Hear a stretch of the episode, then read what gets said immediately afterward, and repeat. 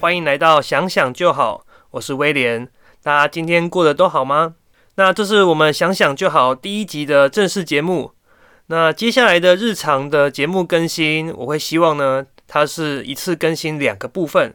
前半部分呢，会针对一个特定的主题做闲聊，也许是跟冥想有关的，那也许是跟你的工作、生活或心态，或者是读书、看电影的心得等等，或是跟时事有关的。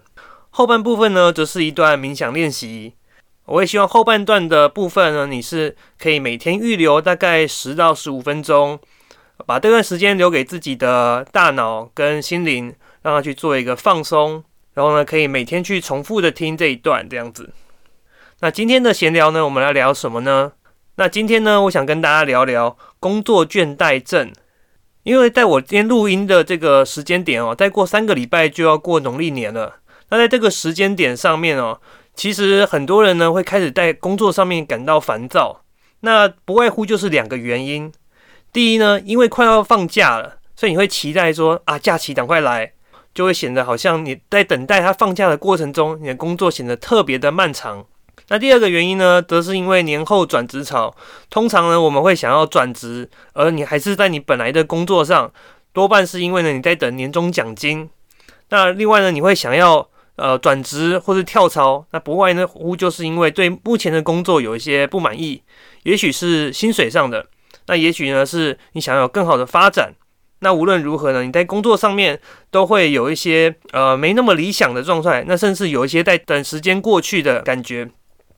所以呢，我觉得在这个时间点上面哦，呃，来聊工作倦怠其实是蛮适合的。那尤其哦，在我们过去的二零二零年，其实蛮多人的工作形态是受到疫情影响的。那譬如说，很多人在家工作的比例增加了。那也有一些人，也许他面临到了裁员减薪的状况，其实在工作上面不是那么的理想。那也许大家都想要趁新的一年这个时间点呢，能够给今年的自己有一个更好的发展。那因为前面的这两个原因呢，可能会让你在这段时间觉得工作特别的烦躁，特别的没有热情。其实来聊工作倦怠症，另一个层面呢，就是来聊聊我们怎么样让我们的生活重拾热情。至少呢，你不会讨厌你现在每一天的当前的生活。那也不只适用于上班族哦，同样的适用于其他的一些职业，或者是其他你人生上当前所扮演的角色。尤其是当你的生活上需要非常 routine 的、非常呃，惯例，而且日常不断一直在重复、一直在重复的生活的内容。那譬如说，呃，日常的工作。那譬如说，也许你是家庭主妇，每天都要带小孩，然后做家事。啊，或者是呢，你是这个要准备考试的考生、学生，都有可能遇到你目前生活主要从事的这个生活形态呢，会让你觉得很厌烦，甚至是失去热情了。那我觉得呢，比可以给大家比较好的建议，就是呢，转换你看事情的角度。好，我知道有人听到这里呢，就会觉得哇，很老调重弹，很没有建设性哦。这种感觉就好像你叫忧郁症的患者，你要叫他说开心一点，诶，乐观一点啊，不要这么忧郁嘛。那你如果你是这个患者哦，你听到的话，一定就很很想揍他，因为你就是没有办法，这不是自己能够控制的。所以呢，接下来我想要用一个例子，一个想象的练习，带大家来看看我们是如何转变自己的视角。不知道大家去年有没有看过《鬼灭之刃》哦？那号称呢是日本影史上最热门、呃最受欢迎哦，也是票房最好的动画电影。那《鬼灭之刃》在说什么呢？如果你没看过也没关系哦，它的这个时代背景是在日本的平安时代。那在这个时代当中呢，是有鬼的存在。那鬼呢，靠吃人的肉、喝人的血为生，所以呢，鬼一定会吃人、杀人。其中的主角炭治郎，他就立志要歼灭鬼哦。他加入的组织鬼杀队，也就是为了歼灭鬼而存在的组织哦。那接下来呢，我要邀请你跟我一起做个想象。那想象呢？你就是《鬼灭之刃》里面的主角炭治郎。那你的你的身上的特异功能呢？就是你的嗅觉特别的好。那此时呢，你刚刚完成了两年的训练，而且通过了严格的最终的选拔，好不容易成为了鬼杀队的一份子哦。那此刻的你呢，你的实力正在慢慢的崭露头角，但是你的资历还非常的浅，在实战的经验上并不是那么的足够。那这一天呢，你跟队上的前辈一起在半夜到街上呢去做巡逻。突然，你那非常敏锐的嗅觉就闻到了，哎，在远方好像有两个鬼正在往你这里靠近。这时候，你提前发现了他们，而且你远远的就观察到，哇，这两个鬼不得了啊！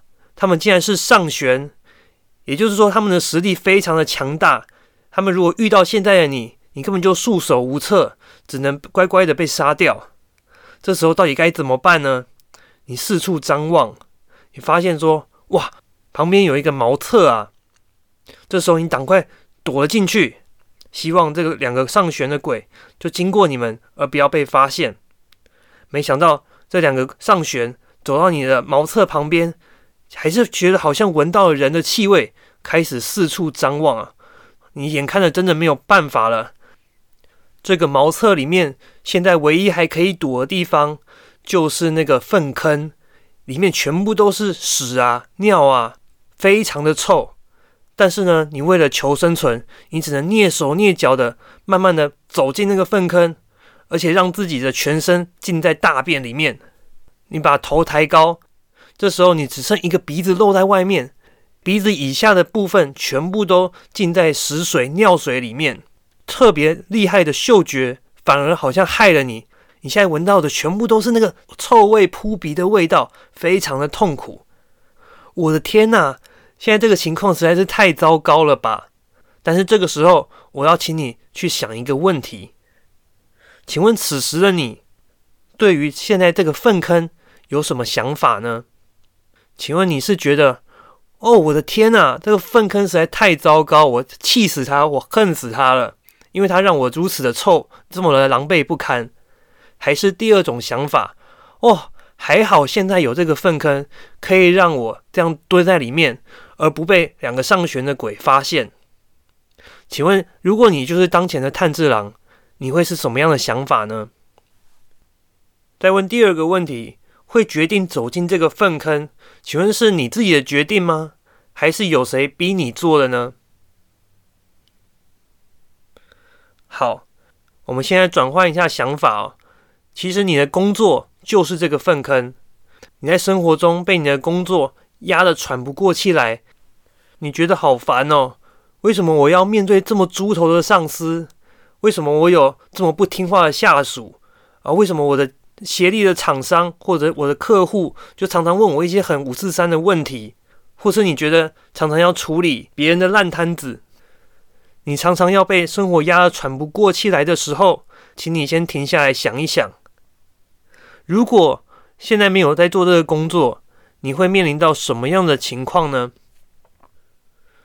就好像炭治郎，他如果不躲进这个粪坑，他有可能被两个上旋的鬼杀掉。那如果现在你不工作呢？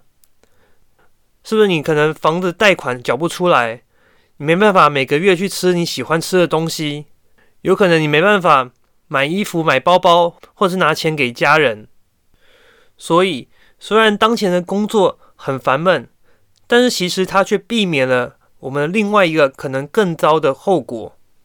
要转变你看事情的角度，并且让你获得真正的快乐，有两个很重要的关键。第一，你必须接受一个事实，就是你得为你的选择负全部的责任。我发现很多人不快乐的一个根源，是因为他选择抱怨。我们可以从过去的经验发现，虽然说抱怨的时候，那一时的当下会觉得比较轻松，但是呢，长久来看，当你一直觉得问题都不在你的时候，当你都一直觉得有人可以怪罪的时候，其实你是比较容易自怨自哀，觉得不快乐的。就好像炭治郎，他选择进粪坑，这是他的选择，那他当然也可以选择去跟两只上旋的鬼去拼个你死我活，但无论如何。没有人逼他，这是他自己所做的决定。第二，无论你现在的处境或是你的工作有多么的烦人，实际上你已经做了选择，而且重点是你选择了比较好的那一个。你可以试想看看，如果你不做现在的工作，是不是有可能会遭遇到其他会让你觉得更烦恼的处境？就好像炭治郎，虽然说这个粪坑让他觉得非常的难受，非常的臭。但是他如果不不选择现在泡在粪坑里面，他就有可能被鬼杀掉，那才是一个我们真正不想要遇到的状况。不知道今天这样的一个想象练习，有没有让你对于自己的生活、对于自己的工作有了一些不同的看法呢？呃，多年前哦，我听到这个例子的时候，其实对我来说是蛮震撼的，因为我发现了我有自己选择的能力。我也许无法选择我的工作，我也许无法选择我自己的处境，但是呢，我却能够选择我看事情的角度。这种想法让我觉得我充满了力量。当然，有很多情况哦，可能你光换个角度还是不够的，因为当你一旦又重新回到生活当中，你好不容易转换的视角，却又马上被你生活上的压力或者工作带给你的烦闷感给淹没了。啊，所以接下来呢，我们想要带大家来做一段冥想的练习。那这个练习呢，是可以让你大脑适度的放松，让我们可以刻意创造出一个让大脑放松、然后喘口气的一个环境。如果可以的话，每天空下十到十五分钟的时间来做这个练习，那你会感觉到你的精神能够比较专注，你的专注力提升了，而且对你的压力可能会有很好的帮助。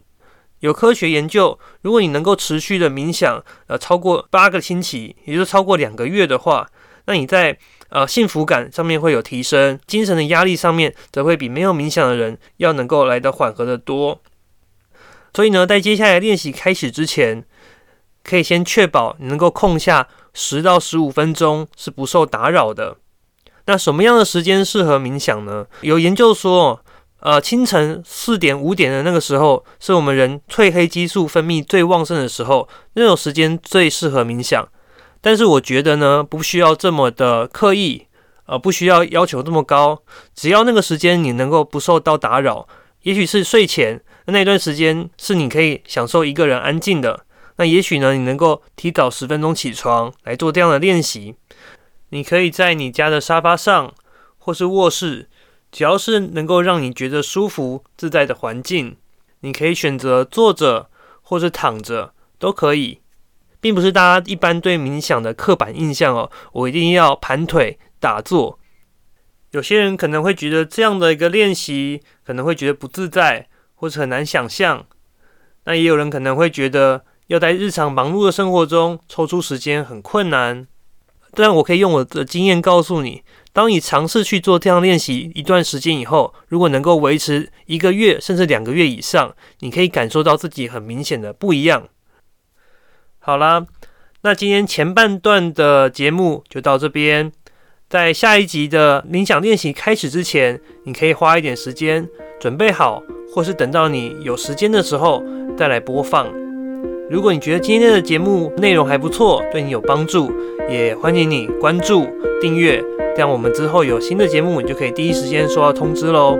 那我们下次再见。